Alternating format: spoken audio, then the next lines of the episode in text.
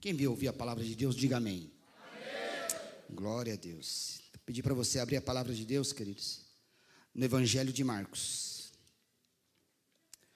Marcos, capítulo de número 4.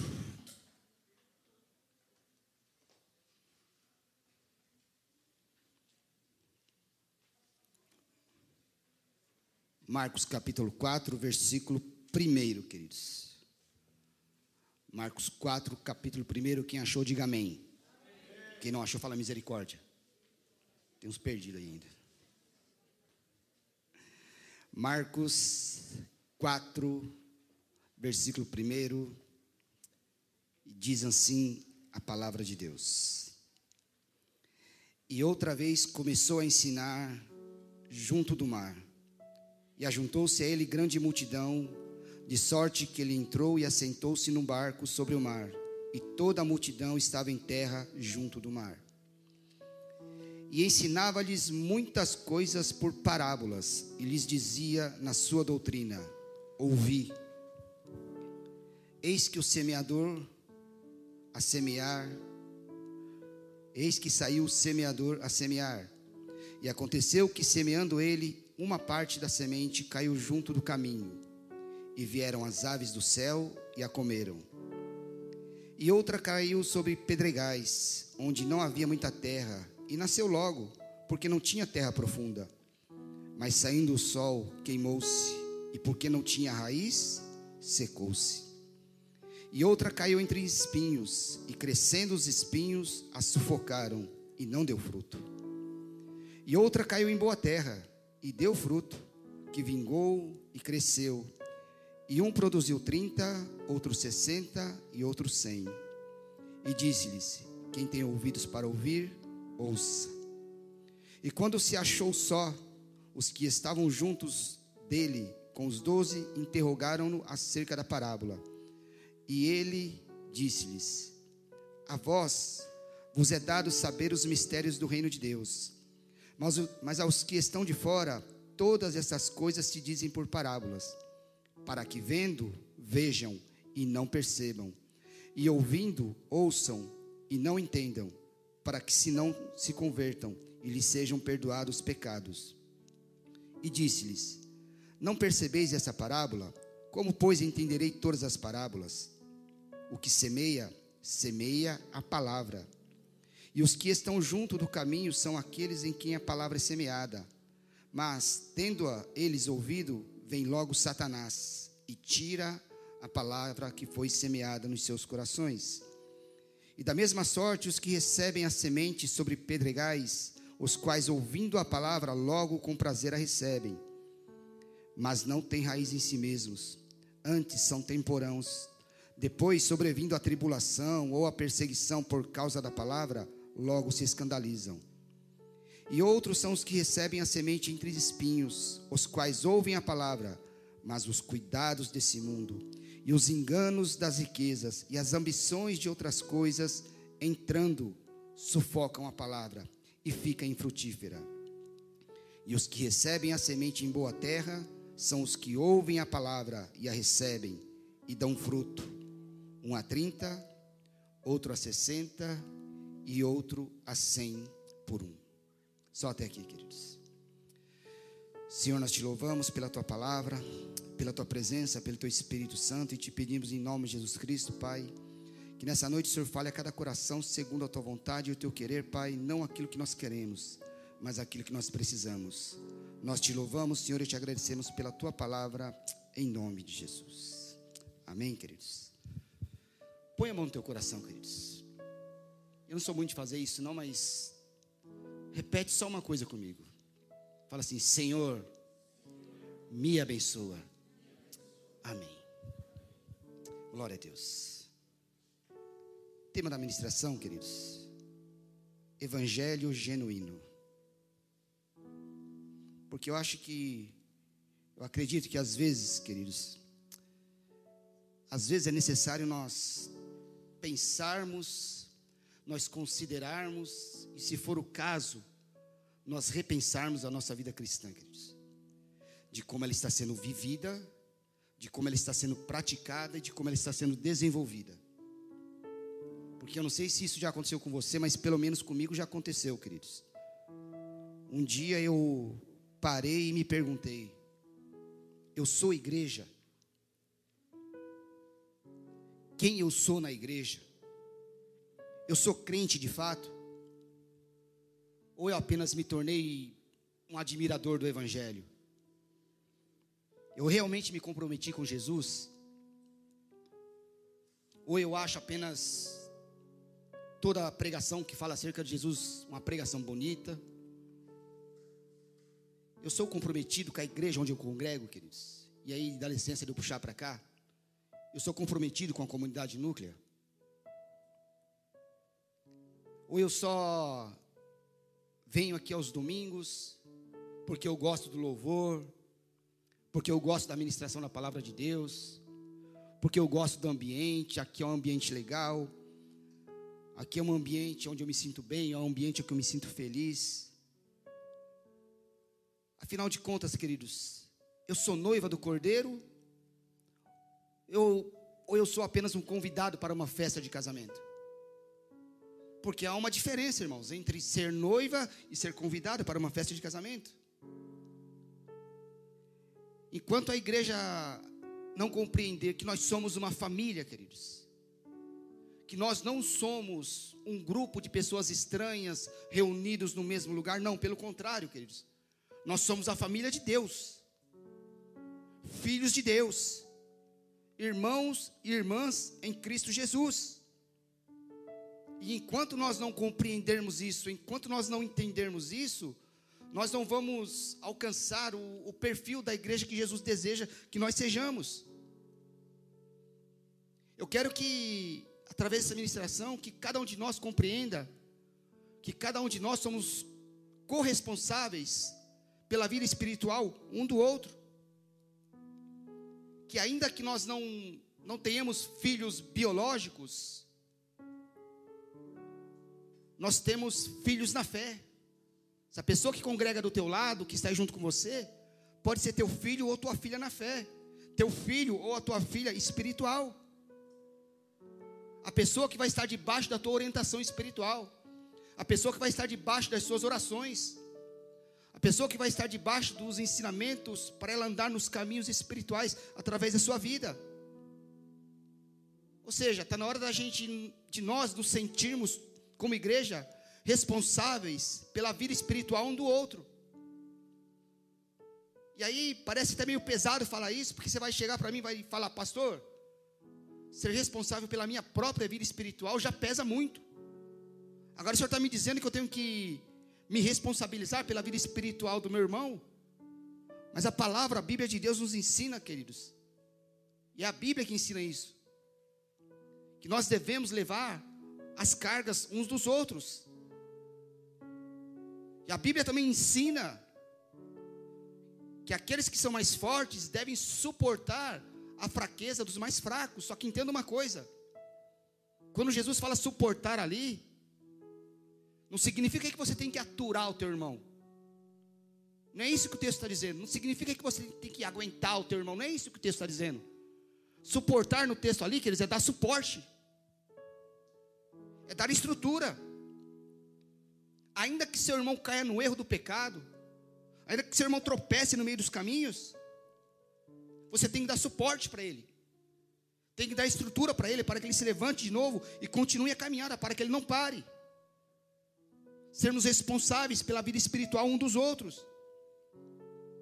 Porque a pergunta para nós hoje é: que tipo de evangelho e cristianismo nós estamos praticando? Que tipo de evangelho nós estamos vivendo, queridos?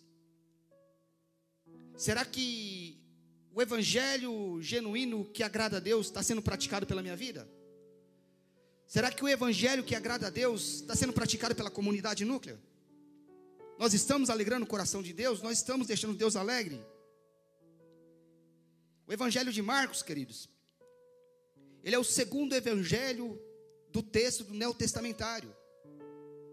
Ele é o menor dentre os quatro evangelhos, queridos. Ele tem apenas 16 capítulos. Os historiadores dizem que por ele ser o menor, ele é o mais antigo. E como ele é o mais antigo, dizem também que ele serviu de base para se escrever o Evangelho de Mateus e o Evangelho de Lucas. Ou seja, dos textos do Novo Testamento, o Evangelho de Marcos ele é o mais antigo. E Marcos, o evangelista, ele começa a falar da vida de Jesus, da história de Jesus, a partir do seu batismo. Então, Marcos é um camarada que não se preocupa em falar do, do nascimento de Jesus. Marcos não se preocupa em falar da visita do anjo a Maria. Marcos não se preocupa em falar da fuga de Jesus para o Egito com seus pais. Marcos ele começa o seu texto no, no teu evangelho falando do batismo de Jesus e ele vai ter a ascensão de Jesus quando Jesus sobe para os céus. Então o evangelho de Marcos também é considerado, queridos, o evangelho do segredo messiânico. Por quê? Porque as verdades mais claras da fé, queridos, as verdades mais claras da vida cristã registrada nesse evangelho são registradas em formas de parábolas, em formas de mistério. Jesus está sempre ensinando em forma figurada, em formas de código, passando para os seus discípulos, passando para os seus, seus ouvintes, verdades espirituais em forma mais figurada. E nesse texto que nós lemos, queridos, do Evangelho de Marcos, Jesus, ele toma uma prática muito comum lá em Israel, que é a semeadura, para ensinar uma verdade espiritual. Só que nós temos que compreender, queridos, que a semeadura em Israel ela era regida por leis. E algumas leis muito específicas. Semeadura em Israel era uma coisa muito comum. Mas apesar de ser comum, tinha algumas leis. Por exemplo, em Israel, a terra era, não era lavrada para depois ser semeada, como na nossa cultura. Porque na nossa cultura, o que, que o brasileiro faz? Primeiro ele se lavra a terra, depois a semente é lançada. Em Israel, não, queridos. Em Israel, lançava-se a semente da maneira como a terra estava. Depois se fazia o lavramento para que a semente se misturasse com a terra. Ou seja, se nós aplicarmos isso espiritualmente, queridos, nós vamos aprender que a semente era para ser lançada. E a partir da experiência da semeadura, é que ela venha germinar. Então, aquela ideia de que primeiro eu vou me preparar para depois entregar a minha vida para Jesus, queridos, quebra o princípio da lei da semeadura. Quebra o princípio, queridos. Essa ideia de que primeiro eu vou parar de fumar, primeiro eu vou parar de beber, primeiro eu vou parar de pecar, para depois entregar a minha vida para Jesus, está errado, queridos. Você tem que primeiro entregar a sua vida para Jesus. Você recebe a semente e você é preparado pela própria ação do Espírito Santo. Para que a semente germine no teu coração. Por quê, pastor? Porque semente aqui, queridos, é a palavra de Deus. Uma outra regra básica da semeadura em Israel, queridos, é que a semente que seria lançada na terra, antes de ela ser lançada na terra, ela precisaria ser lavada. Por quê? Porque se a semente é a palavra de Deus, e nós vamos ver isso aqui daqui a pouco, queridos. O evangelho também não pode ser misturado com mais nada. Entenda isso, queridos. Se a semente ela tem que ser lavada antes de ser lançada na terra, o evangelho também não pode ser misturado com mais nada. Por quê, pastor? Porque o evangelho sozinho é poderoso, queridos, para entrar no coração de quem ouve e transformar vidas e gerar vidas. E é isso que a igreja precisa, queridos. A igreja precisa de um evangelho genuíno, do evangelho sem mistura, do evangelho sem invenção, de um evangelho sem artifícios, de um evangelho sem moda gospel. Por quê? Porque o evangelho sozinho é capaz de provocar sede de Deus no coração de quem ouve. Paulo diz lá em Romanos capítulo 1, queridos, que o evangelho é o poder de Deus. E ele não precisa de apoio, ele não precisa de recursos humanos para ser evangelho. Ele sozinho tem poder, queridos. Uma outra regra básica da semeadura em Israel, queridos, que o texto bíblico nos ensina, é que não se semeava semente de duas espécies no mesmo campo. Não se semeava semente de duas espécies no mesmo campo. Por exemplo, não se semeava uva e trigo no mesmo campo. Não se semeava cevada e trigo no mesmo campo. Elas eram, elas eram plantas plantadas em campos específicos, queridos. E aí Jesus parte dessa lei, parte desse princípio, para quê? Para ensinar a parábola do, do, do trigo e do joio. Jesus disse que o inimigo foi lá e lançou uma segunda semente no mesmo campo, durante a noite. Perceba que Jesus faz questão de dizer que foi o inimigo que lançou, queridos, a segunda semente no mesmo campo.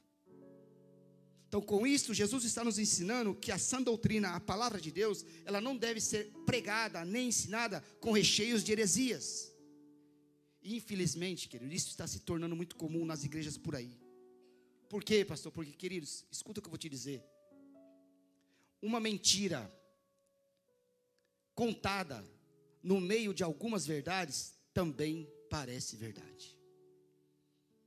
As pessoas que estão no culto, que não estão atentas no culto, queridos, elas não percebem isso e aceitam isso. Então Jesus está ensinando a partir da lei do princípio da semeadura, que no campo onde é pregado o evangelho, não cabe a pregação de heresia, queridos. Não cabe a pregação de doutrina humana. Não cabe a pregação de mentiras, queridos. Por quê? Porque a semente não pode ser misturada. O evangelho não pode ser misturado. É somente a graça, é somente a fé, é somente Jesus Cristo, queridos. Por quê, pastor? Porque não precisa, queridos, de recheio humano. Não precisa de invenção humana. Não precisa de apoio humano. Por quê? Porque o evangelho é o poder de Deus para todo aquele que ouve e crê no evangelho. O evangelho sozinho, queridos, tem poder de salvar a minha e a tua alma. Então essas eram regras básicas da semeadura em Israel. E Jesus, na sua narrativa, e Lucas também fala isso lá em Lucas capítulo 8, verso 11, que a semente é a palavra de Deus. A semente é a palavra de Deus. Então isso nos dá a entender, queridos, que se a semente é a palavra de Deus, o solo, o terreno, é o meu coração e é o teu coração. E é aqui que você tem que entender, queridos. Se a semente é a palavra de Deus e ela tem que ser semeada, qual é o solo? O solo é o teu coração, o solo é o meu coração. E a grande questão é que tipo de solo nós somos para que a semente germine no nosso coração. Que tipo de solo minha alma tem sido para que a semente brote no meu coração? Que tipo de fé, de cristianismo, que tipo de evangelho eu estou vivendo e praticando para que essa semente germine em mim? Ou seja, que tipo de cristão nós estamos nos tornando, queridos? E essa é uma pergunta que nós temos que nos fazer todos os dias. Por quê, pastor? O próprio apóstolo Paulo, queridos, ele fala uma coisa muito interessante e ao mesmo tempo muito forte. 1 Coríntios capítulo 9, capítulo 9, Paulo diz assim: Eu subjugo o meu corpo e eu reduzo ele à escravidão ou à servidão. Para quê? Para que depois de pregar a muitos, eu mesmo não seja condenado pelo evangelho que eu estou pregando. Olha o que o apóstolo Paulo disse, queridos. Ele subjuga o corpo dele, reduz o corpo dele à escravidão, à servidão, para que depois de pregar a muitos, fazer a obra em muitos lugares, ele mesmo não seja condenado pelo evangelho que ele mesmo prega. O que, que Paulo está dizendo? Paulo está dizendo: olha, eu posso estar na igreja, achando que estou fazendo a obra, pregando o evangelho e me enganando, e acabar sendo condenado pelo evangelho que eu mesmo estou pregando. Então, que tipo de evangelho nós estamos praticando e vivendo? A semente é a palavra de Deus. E se a semente é a palavra de Deus, quer dizer, a semente ela germina. Se ela germina, queridos, a palavra de Deus também tem que causar efeito na minha e na tua vida. Se a semente germina, a palavra tem que causar impacto na minha e na sua vida. Por quê, pastor? O povo de Israel, queridos, eles conheciam os princípios da lei da semeadura. Então isso significa que eles semeavam da maneira correta. Se eles semeavam da maneira correta, isso significa que eles colhiam seus frutos. Por quê? Porque eles aplicavam aquilo que eles conheciam. Nós, como igreja de Jesus, queridos, temos que aprender os princípios da palavra de Deus. Para quê? Para aplicar esses princípios em nossas vidas e assim colher os frutos. Por quê? Porque a palavra, a palavra tem que causar efeito, a palavra tem que germinar. E só dá para aplicar e colocar em prática aquilo que a gente aprende e conhece, para que os frutos apareçam, porque aí vai germinar. E Jesus nos ensina nessa parábola, queridos. E a primeira observação sobre essa parábola é que o foco dessa parábola não é o semeador, é a semente.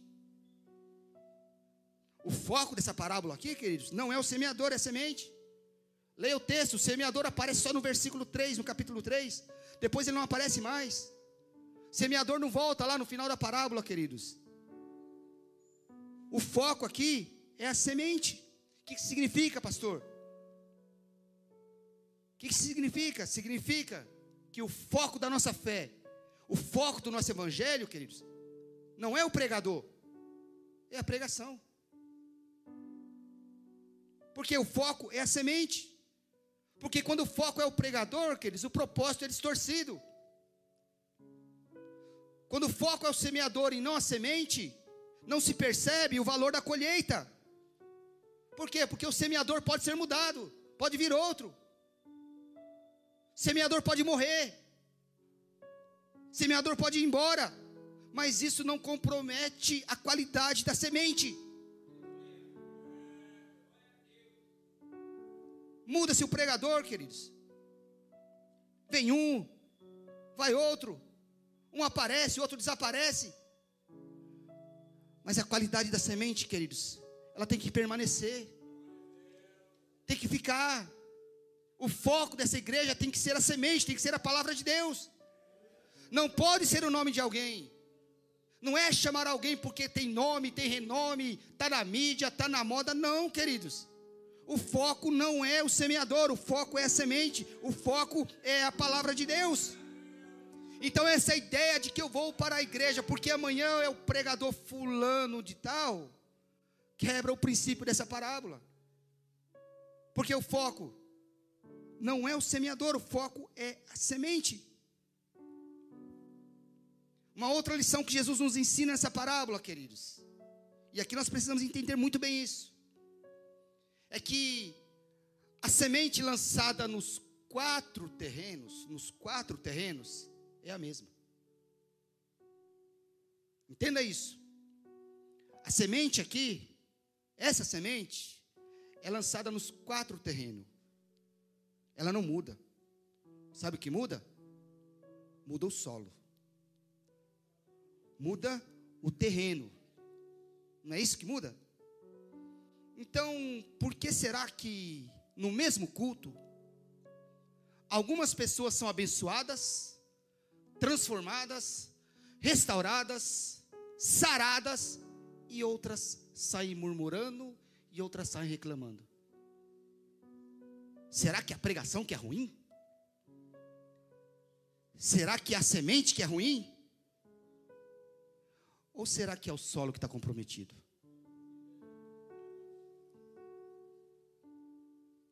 Como é que está o solo, queridos? Como é que está o terreno? Por que será que se a pregação que se faz aqui, se fizer essa mesma pregação em outra igreja, por que será que o impacto é diferente? Por que será que o efeito é diferente? A questão aqui, queridos, está no solo, não está na semente. E hoje é para mim e para você analisar o nosso solo para nós analisarmos o terreno. Porque a questão aqui, que eles não é semente. Semente é a mesma. Quatro terrenos receberam a mesma semente, queridos. Então o problema não está na semente. Porque a semente, a palavra de Deus, ela gera, ela germina. Por que, que ela gera? Por que, que ela germina? Porque na, na palavra semente, queridos, na raiz da palavra semente, está a palavra sêmen, que é o elemento da multiplicação. que é o elemento da reprodução, que é o elemento da geração. Tiago capítulo 1, versículo 18 diz lá que nós fomos gerados segundo a vontade de Deus pela palavra da verdade. Então a palavra gera. Só que também a palavra ela diz que ela salva.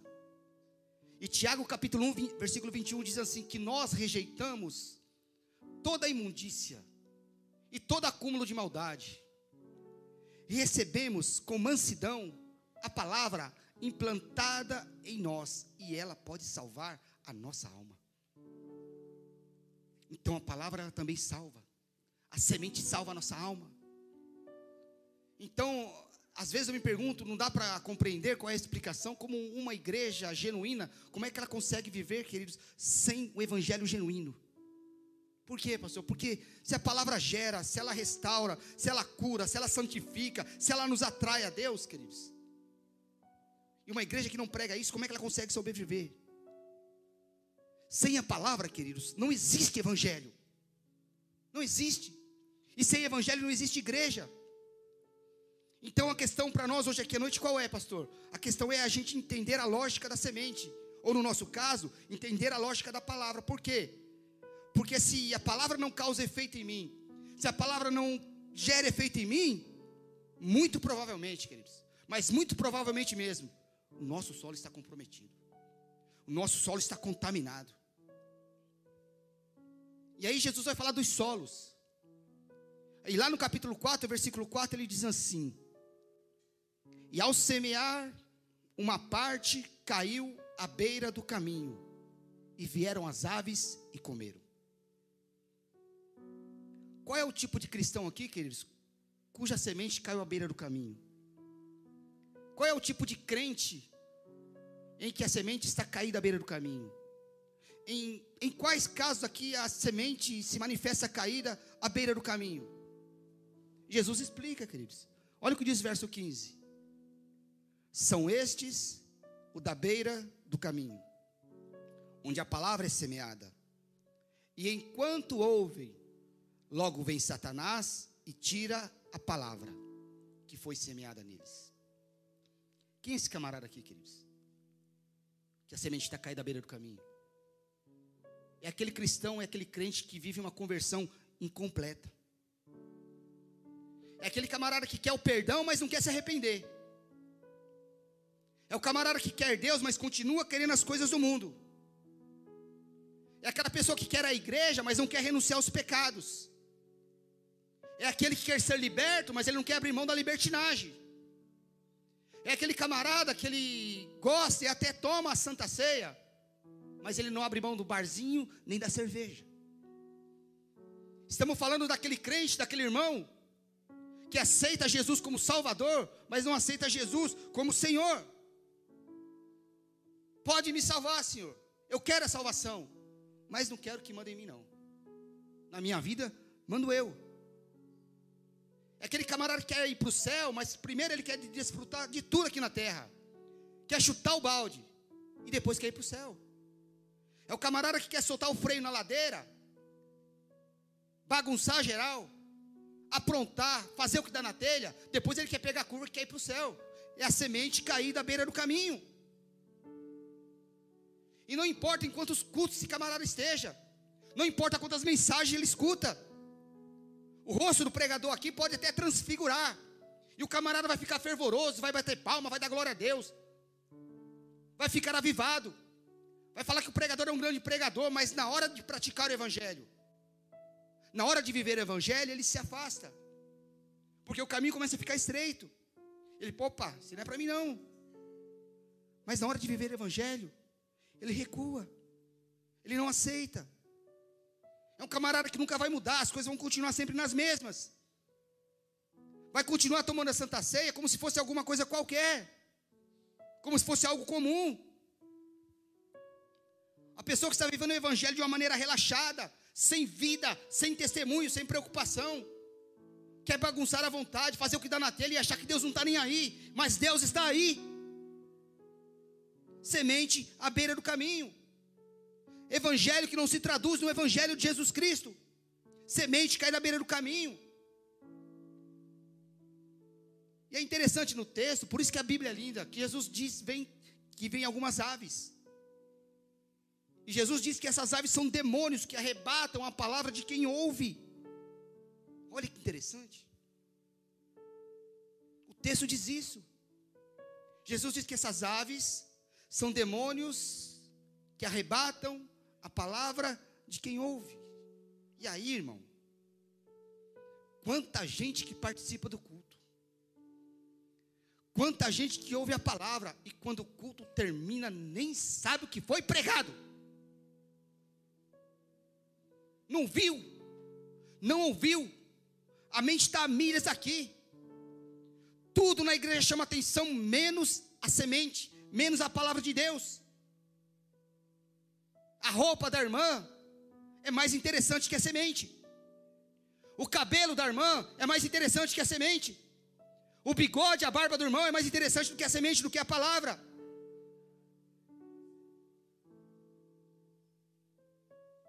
Eu não posso conversar com meu irmão antes ou depois do culto. Não, tem que ser na hora do culto. Tem que ser na hora que a semente está sendo lançada. Isso aí sabe o que é? Semente caída à beira do caminho. Satanás está roubando. Está roubando a semente que estão semeando na sua vida. Semente caída à beira do caminho. E aí, aí a semente não germina. Aí a palavra não causa efeito. E nós queremos receber cura. Nós queremos receber salvação. Queremos receber prosperidade. Mas se a semente não está brotando, porque Satanás está roubando a tua semente. Está no culto, mas só está o corpo aqui, ué. A mente está lá, lá em Bagdá. E aí, irmão, tem que te dizer, você tem que vir para o culto para cultuar a Deus. Para adorar a Deus. E desculpa dizer, caso contrário, fica na tua casa, porque você está perdendo teu, teu tempo e Deus não está aceitando teu culto. Semente cai da beira do caminho. Eu já disse uma vez aqui, vou falar de novo, irmão. Se a palavra que eu escuto, se a palavra que eu ouço, eu só acho ela uma palavra bonita, que me deixa empolgado, que me deixa feliz, que me deixa leve. Se eu não colocar essa palavra em prática, se eu não viver essa palavra, essa palavra para você só foi um discurso, irmão, me desculpa. Só foi um sermão. Ou a palavra gera efeito, ou a palavra causa impacto na sua vida, irmão, ou seu solo está comprometido. Ou seu terreno está comprometido. Por quê, pastor? Porque, irmão, a, a Bíblia, a palavra, é, são verdades de Deus para o teu crescimento espiritual, para você crescer, florescer e glorificar o nome dEle. É para isso que serve a palavra de Deus, para você crescer. Então, como é que anda teu solo? Onde que a semente caiu aí? Caiu à beira do caminho? E quando chega em casa, não, ca não causa mais efeito? Ouviu a palavra, recebeu a semente, saiu do culto, já está na rua brigando com o vizinho. Semente caída da beira do caminho. Ah, pastor, comigo é assim, fala o que quer, ouve o que não quer. Você é semente caída. E não é assim, queridos. É muito bom a gente ouvir mensagens que Deus diz que vai abençoar, que vai curar, que vai restaurar, que vai dar vitória. Só que para essas coisas, para essas bênçãos acontecer, a gente tem que ter uma vida genuína, uma vida cristã genuína, irmão. A gente tem que ser crente de verdade. Parar de brincar com esse negócio de, de culto. Ficar brincando de igreja. Não adianta querer vir para a igreja e alargar o caminho. Irmão, aqui o caminho é estreito. Para ir para o céu o caminho é estreito e vai continuar estreito. Então não deixe que a semente fique caída, queridos. Não deixe que a semente que foi lançada sobre a sua vida fique caída no beira do caminho. Não deixe Satanás roubar. Esse é o tipo de cristão que vive uma conversão incompleta, semente caída à beira do caminho. Depois Jesus fala da segunda semente. Jesus diz que segunda semente caiu num solo rochoso, onde não, tem, não tinha muita terra, por isso que ela nasceu logo. Por quê? Porque a terra não tinha muita profundidade. Aí no versículo 16 e 17 ele explica a parábola. Ele diz assim no verso 16 e 17: Semelhantemente, são estes os semeados em solo rochoso, os quais, ouvindo a palavra, logo a receberam com alegria. Mas eles não têm raiz em si mesmos, sendo antes de pouca duração. E chegando a angústia ou a perseguição por causa da palavra, logo se escandalizaram. Na primeira semente, queridos, ela caiu à beira do caminho. Satanás veio e roubou. E presta atenção, queridos. O adversário, o inimigo, ele tem usado de muitos artifícios para roubar a palavra de Deus, inclusive no meio do culto. Pessoas que ficam conversando no meio do culto. Pessoas que ficam andando no meio do culto para cima e para baixo sem nenhuma necessidade de ficar andando. Isso aí rouba a palavra de quem quer ouvir, queridos. Chama atenção. Será que a gente não consegue ficar sentado uma hora para ouvir a palavra de Deus? Você sabe que incomoda assim, queridos? E a gente não é mais criança na fé. Porque criança andando para cima e para baixo a gente até entende. Mas adulto não, gente. Adulto não, fica no seu lugar sentado ouvindo a palavra de Deus. Só que aí Jesus disse que a segunda semente ela caiu num solo rochoso. E esse solo, queridos, diz que cresce rápido. Aquele camarada que recebe logo a palavra, fica fervoroso logo, mas ele não tem profundidade, não tem raiz, não tem base. É o evangelho, é um cristianismo sem conhecimento da fé, queridos. É aquele camarada que está na igreja, mas gosta do barulho, da empolgação sem causa, do fervor sem base nenhuma. Ah, pastor, a igreja é para ser poderosa? É. É para ser avivada? É. É para ser alegre? É. Mas tudo isso, que eles têm que ser ocasionado pela semente, pela palavra. Então, aquela que caiu em solo rochoso, queridos, é a pessoa que se tornou cristão porque porque está na moda, porque é bonitinho, porque é status, mas é um camarada que é levado por qualquer vento de doutrina. Basta aparecer uma nova moda de fé, ou uma nova moda de evangelho, que esse camarada está correndo atrás. Ele é crente? Não. Ele é cliente. Por quê, pastor? Porque ele está indo atrás de uma mercadoria. Onde propõe uma mercadoria, esse camarada corre atrás. É prosperidade lá, então eu vou lá. É casamento lá, então eu vou lá. Só que nós temos que entender, queridos, que evangelho não é mercadoria e não entra em promoção. O que Deus condenava como pecado há dois mil anos atrás, Deus condena como pecado ainda hoje. Pecado é pecado. Conceito de Deus não muda. O que muda são os conceitos dos homens. Se não é pecado hoje, é porque nunca foi pecado, queridos. Mas aquilo que era pecado para Pedro, Paulo, Tiago, João, Aquilo que era pecado para eles, para mim também é. Para você também é. Então o que, que falta para esse camarada, pastor? Falta base. Falta profundidade. Falta buscar conhecimento para criar raiz. E as pessoas não querem conhecer o Evangelho. As pessoas não querem viver o Evangelho. Por quê? Porque elas arrumam tempo para tudo nessa vida, mas não conseguem arrumar tempo para conhecer aquilo que elas têm como fé. porque não querem conhecer. E aí, perece. Por quê? Porque eles faltam conhecimento. E Paulo diz, queridos, que um dos sinais dos finais do tempo é que os homens, eles elegeriam para si doutores, segundo a sua própria cobiça, segundo o seu próprio desejo, por quê? Porque eles vão ter coceira nos ouvidos e eles não vão suportar ouvir a sã doutrina. Então, ainda que seja duro, queridos, ainda que seja difícil ouvir essa palavra, não recuse em ouvir a sã doutrina. Por quê, pastor? Porque nós, pastores, nós pregadores, nós não podemos deixar de pregar para você a palavra do Evangelho. Nós não podemos de deixar de lançar a semente que o Senhor mesmo nos deu para lançar sobre a vida de vocês. Por quê? Porque é preciso, é preciso fazer que você entenda que nós não podemos viver o Evangelho da maneira como muitas pessoas estão vivendo, queridos. Porque a gente precisa ser crente de verdade. Porque hoje estão mudando a nomenclatura, né? Você é crente, sou crente, não, sou seguidor de Jesus. Você é crente, não, não, sou filho do Deus vivo. Você é crente, não, não, sou servo do Deus Altíssimo. Oxi. Pode até ser tudo isso aí, queridos. Mas quando era crente, era referência. Antigamente, quando eu não era crente, eu, eu sabia quem era o crente e, e quem não era. Hoje você não sabe quem é evangélico. Hum. Hoje você não sabe quem é cristão. Porque todo mundo fala, está na moda. Hoje você não sabe quem é filho de Deus. Mas quando você era crente, todo mundo sabia que você era crente. Ah, pastor, e qual é o problema? O problema, meu irmão, é que nós estamos perdendo a referência.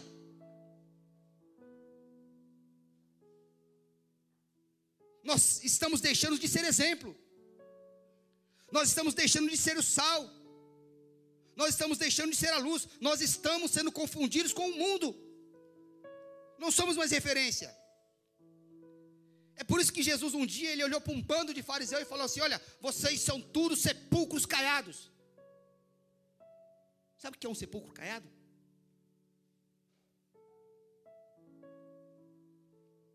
Está lá um sepulcro, o camarada vai lá, está no cimento cru e vai lá e passa uma tinta de cal para disfarçar o cimento cru. Está pintando para disfarçar. Por quê, pastor? Porque dentro tem podridão, dentro tem morte. Sepulcro caiado. Semente caiu no solo rochoso. Não tem firmeza, não tem convicção. Não sabe que fé segue. É levado por qualquer tipo de doutrina. Não tem firmeza nas suas opiniões.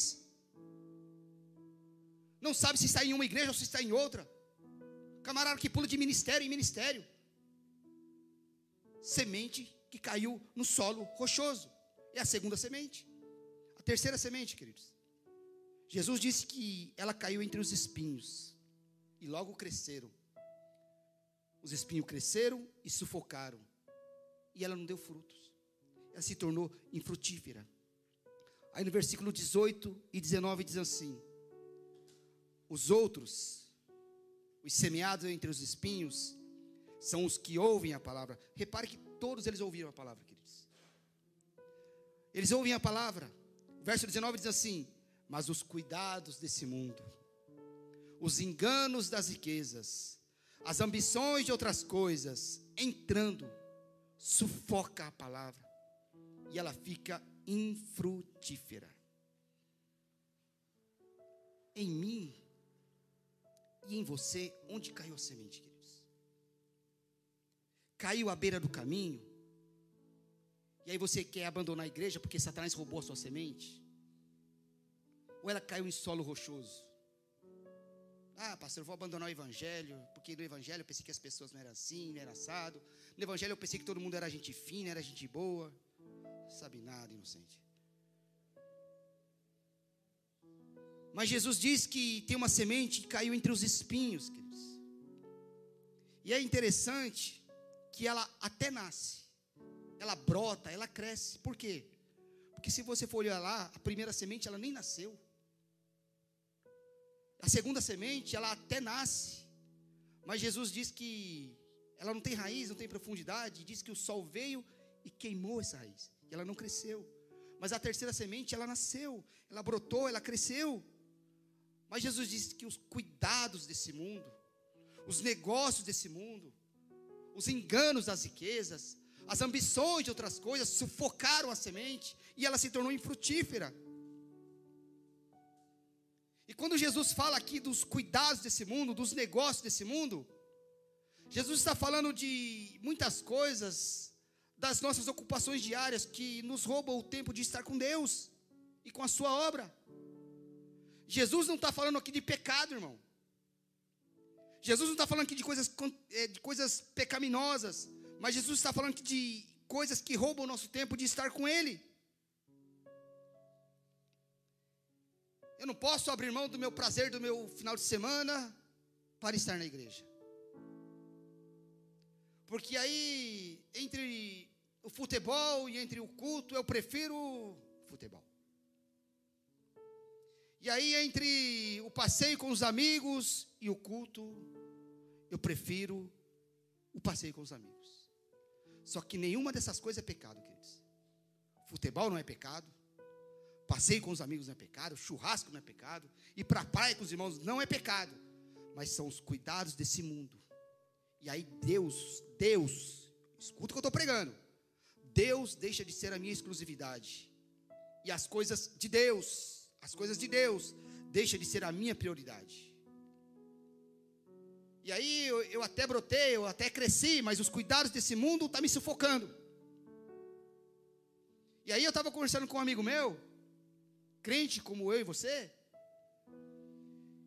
ele disse para mim que agora que ele está vivendo com a família dele. Por quê? Ele era um camarada que ele ia para a igreja durante seis dias da semana. E só não ia na segunda-feira. Diz que tinha dias de chegar em casa, queridos, de só dar tempo de tomar banho, nem via a mulher e os filhos direito e ia para a igreja. Graças a Deus acordou, queridos. Saiu do sufoco. E aí a gente não percebe muitas vezes que a obra de Deus nos afasta do Deus da obra. Entenda isso. Muitas vezes a obra de Deus nos afasta do Deus da obra. E aí o imperativismo na igreja é um bloqueio para o meu relacionamento pessoal com Deus, queridos. E nós pensamos que estamos abafando. Ah, pastor, estou fazendo a obra. Está fazendo a obra, tá? Mas está vivendo uma? Ou só está fazendo? Ah, pastor, mas o senhor acabou de criticar aí que quem prefere o futebol do que ao culto, prefere. Não, queridos. Se você escutou direito, eu não estou falando de prioridade para a igreja. Eu estou falando de prioridade para Deus, queridos. O problema é quando o futebol, o churrasco, o passeio se tornam uma prioridade para mim e Deus não. Porque a regra a ser seguida, qual é, pastor? A regra a ser seguida, meu irmão, é Deus, família e igreja. Quando você cumpre essa prioridade, você vive um evangelho genuíno. Então tem muita gente que ouviu a palavra e até cresceu, mas não está aqui. Poderia estar aqui e não está aqui. Ficou em casa cuidando dos cuidados e dos negócios desse mundo, porque está ocupado demais. Aí Jesus diz o quê? Que a semente está sufocando. Aos poucos vai perdendo o fervor. Aos poucos vai perdendo a paixão, vai perdendo o desejo. Só que aí Jesus também fala da, dos enganos das riquezas, queridos, que sufocam a semente, que sufocam a palavra. A necessidade, a ânsia pelo adquirir, pelo ter, pelo possuir, pelo ganhar, o desespero para se tornar rico. Há uma necessidade de ter dinheiro, de ter, ser rico. Eu não estou falando que você não pode ser rico, queridos. Você pode ser rico, que você seja rico. Eu oro pela sua prosperidade, mas que isso nunca, queridos, que isso nunca venha trazer prejuízo para o seu relacionamento com Deus. Por quê? Texto muito conhecido, queridos, Mateus 6,33. Buscai em primeiro lugar o reino de Deus e a sua justiça, e todas as demais coisas vos serão acrescentadas. O engano da riqueza, queridos, é um perigo. Quando a gente pensa que o poder de compra pode nos tornar mais adorador, é um perigo. Porque agora eu vou trabalhar, eu vou enriquecer, e quando eu estiver farto, quando eu estiver bem de vida, aí eu vou servir a Deus. Primeiro eu vou me estabelecer financeiramente, depois que isso acontecer, aí eu vou fazer a obra de Deus, aí eu vou investir na obra de Deus. Isso é o engano das riquezas. A gente precisa entender, queridos, que para investir na obra de Deus, Deus não precisa do nosso dinheiro, Deus não precisa de nossas finanças, para investir na obra de Deus, Deus precisa da minha e da tua disposição, da minha e da tua vontade, do meu e do teu amor. Por quê, queridos? Porque Deus vai prover. Por que, que Deus vai prover? Porque a obra é dele. Então os recursos Deus vai prover, queridos. É isso que nós temos que entender. Tinha uma moça, queridos, uma jovem que um dia recebeu um chamado de Deus para missões. E quando Deus falou com ela, ela falou: Senhor, eu preciso terminar a minha faculdade. Aí foi lá e terminou sua faculdade de economia na faculdade federal. Aí Deus voltou a falar com ela. Aí ela falou, chegou para Deus e falou: Senhor, eu sou solteira, preciso casar. E arrumou um rapaz, casou. E logo em seguida ficou grávida. Quando ela se lembrou do chamado de Deus, ela falou: Senhor, eu estou grávida. Espera a criança nascer. A criança nasceu, queridos. Deus voltou a falar com ela. Sabe o que ela falou? Senhor, minha criança é pequena. Ela é uma recém-nascida. Como é que eu vou para a África fazer missões? Espera ela crescer. Nesse tempo, queridos, Deus falou com ela de novo. Só que ela falou para Deus: Senhor, eu quero um sinal de que esse chamado é verdadeiro. Eu quero, eu tenho um sonho, Senhor, de trabalhar numa instituição financeira. E enquanto minha criança cresce, eu queria trabalhar nessa instituição financeira. Quer dizer, e fazer missões não dá. E fazer a obra de Deus não dá. Mas dá para fazer tudo aquilo que é do meu interesse. Mas aí Deus arrumou um emprego para ela numa instituição financeira, num banco lá no Nordeste. Que tinha agências por todo o Nordeste. E um dia, queridos, nesses exames que fazem empresas de rotina, ela foi diagnosticada com câncer. E como ela era de uma de uma certa igreja, queridos, resolveram fazer uma campanha de jejum e oração pela vida dessa mulher. E fizeram uma campanha. E no último dia da campanha, queridos, as pessoas resolveram ir na casa dela orar pela vida dela. E diz que nesse dia Deus tomou a boca de uma adolescente lá e falou com essa mulher. E Deus falou com ela. E Deus falou assim: Eu sempre falei com você o que eu queria da tua vida. Eu sempre falei para você o que eu queria de você. Você pediu para mim formação e eu te dei. Você pediu para mim um marido, eu te dei. Você pediu para mim um filho, eu te dei. Você pediu para mim um emprego e eu te dei. Mas o que é que você me deu daquilo que eu te pedi? O engano das riquezas, queridos. Isso sufoca.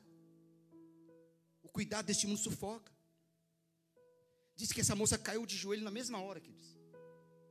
E ela pediu perdão para Deus. E ela pediu mais uma chance para Deus. E diz que Deus, Deus, tomou a boca da mesma adolescente e Deus falou assim: Olha, eu vou te curar. E você vai dessa vez. Só que você vai como uma marca. Como o câncer dela era no fêmur, queridos, o câncer dela era na perna, ela foi curada. Ela foi para a África. Mas foi com a perna mais curta do que a outra. Testemunho que eu ouvi dela, hoje ela está lá na Guiné, na África. Está lá há mais de 20 anos, fazendo aquilo que Deus mandou. Por quê? Porque percebeu que Deus não se deixa substituir por ambições terrenas. Deus não se deixa substituir, queridos, por ambições terrenas e passageiras. E tantas vidas sendo ceifadas antes da hora porque ignoram o chamado de Deus tantas vidas sendo ceifadas porque ignoram aquilo que Deus quer para a vida delas. E desculpa dizer, irmão, mas querer brigar com o chamado de Deus é burrice. Querer brigar com a direção de Deus é burrice. Porque o engano desse mundo, as ambições de outras coisas contra Deus é burrice, irmãos. Ignorar o chamado de Deus. Deus vai intervir, irmão, não tem jeito. Semente que nasceu no meio dos espinhos. Os cuidados desse mundo. Primeiro é tudo comigo. Quando a perseguição vem, a primeira coisa que faz é abandonar. É os espinhos que está sufocando a semente, que está sufocando a palavra. Terceira semente. E a quarta semente, Jesus diz que ela caiu no solo em boa terra. Jesus diz assim que ela caiu em boa terra e deu fruto. E o seu fruto vingou cresceu e produziu um a 30, um a 60 e o outro a 100 por um. Primeira semente caiu, queridos, à beira do caminho. Segunda semente caiu no solo rochoso. Terceira semente disse que caiu entre os espinhos, mas a quarta semente não. A quarta semente ela caiu em boa terra. E produziu, cresceu e deu fruto. E lá no versículo 20 Jesus diz assim: os que foram semeados em boa terra são aqueles que também ouviram a palavra. Todos ouviram, queridos. Ah, Jesus. Só que esses receberam a palavra e frutificaram, dando 30, 60 e a 100 por um. Então não importa, queridos, qual é o cargo que você tem na igreja. Não importa a credencial de membro da tua igreja. Ainda que você não tenha nenhum título, nenhum cargo na igreja, queridos, o que é importante é que você dê fruto. O importante é que você produza para o reino de Deus. Porque tem muita gente que tem cargo, tem título, mas não está produzindo nada para o reino de Deus. E pior, está travando quem quer frutificar e quem quer produzir. Esse é o problema. Mas tem gente que não tem nenhum cargo, não tem nenhum título e está frutificando, está produzindo e está expandindo o reino de Deus. Por quê? Porque tem gente que pensa que fruto é nome, que fruto é renome, que fruto é fama. Tem, pensando, tem gente pensando que fruto é visualização no Facebook. Tem gente pensando que fruto é status. Tem gente pensando que fruto, queridos, é posição social. Mas fruto no reino de Deus é produtividade para o reino de Deus e não glorifica o teu nome, glorifica o nome de Deus. Glorifica o nome de Deus. É por isso que tem gente anônima frutificando. Tem gente sem perfil nenhum em rede social nenhuma dando frutos para Deus. Tem gente pastoreando aí sem nenhuma carteirinha de pastor no bolso. Tem gente aí evangelizando sem o pastor mandar e está frutificando, está produzindo, e aí está falando de níveis de responsabilidade, queridos. E presta atenção: quanto mais próximo nós estivermos de Deus, mais frutos nós damos para o seu reino. Porque João 15, 15 diz lá: quem permanece em mim e eu nele, esse dá muito fruto. E o texto segue e diz lá: aquele que não está em mim e eu não estou nele, é lançado fora e jogado no fogo. Aí Jesus diz assim: se vocês estiverem em mim, e as minhas palavras e as minhas sementes estiverem em vocês, vocês vão dar muitos frutos. E Jesus continua dizendo, ele fala: Não foram vocês que me escolheram, foi eu que escolhi vocês e nomeei vocês para que vocês vão e ter muitos frutos e esses frutos venham a permanecer. Então a questão qual é, pastor? A questão é, queridos, a permanência do fruto. É o fruto que permanece.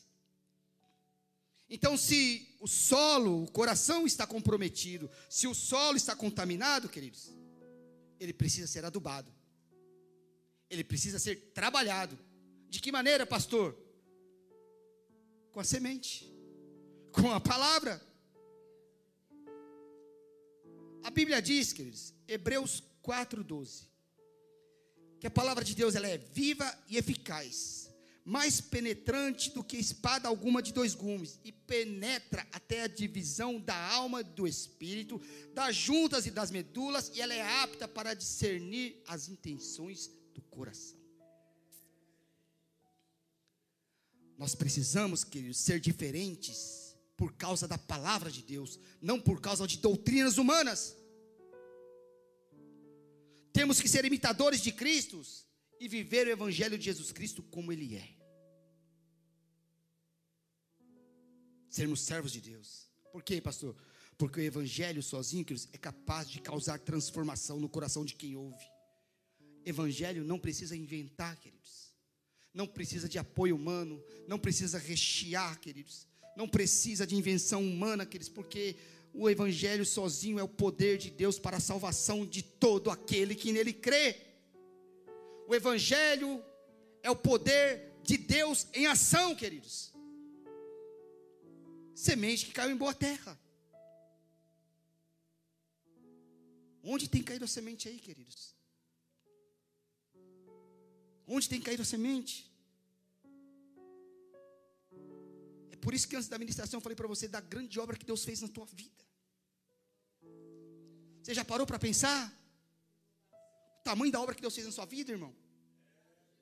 Só que de vez em quando a gente precisa parar para analisar como é que está o nosso solo.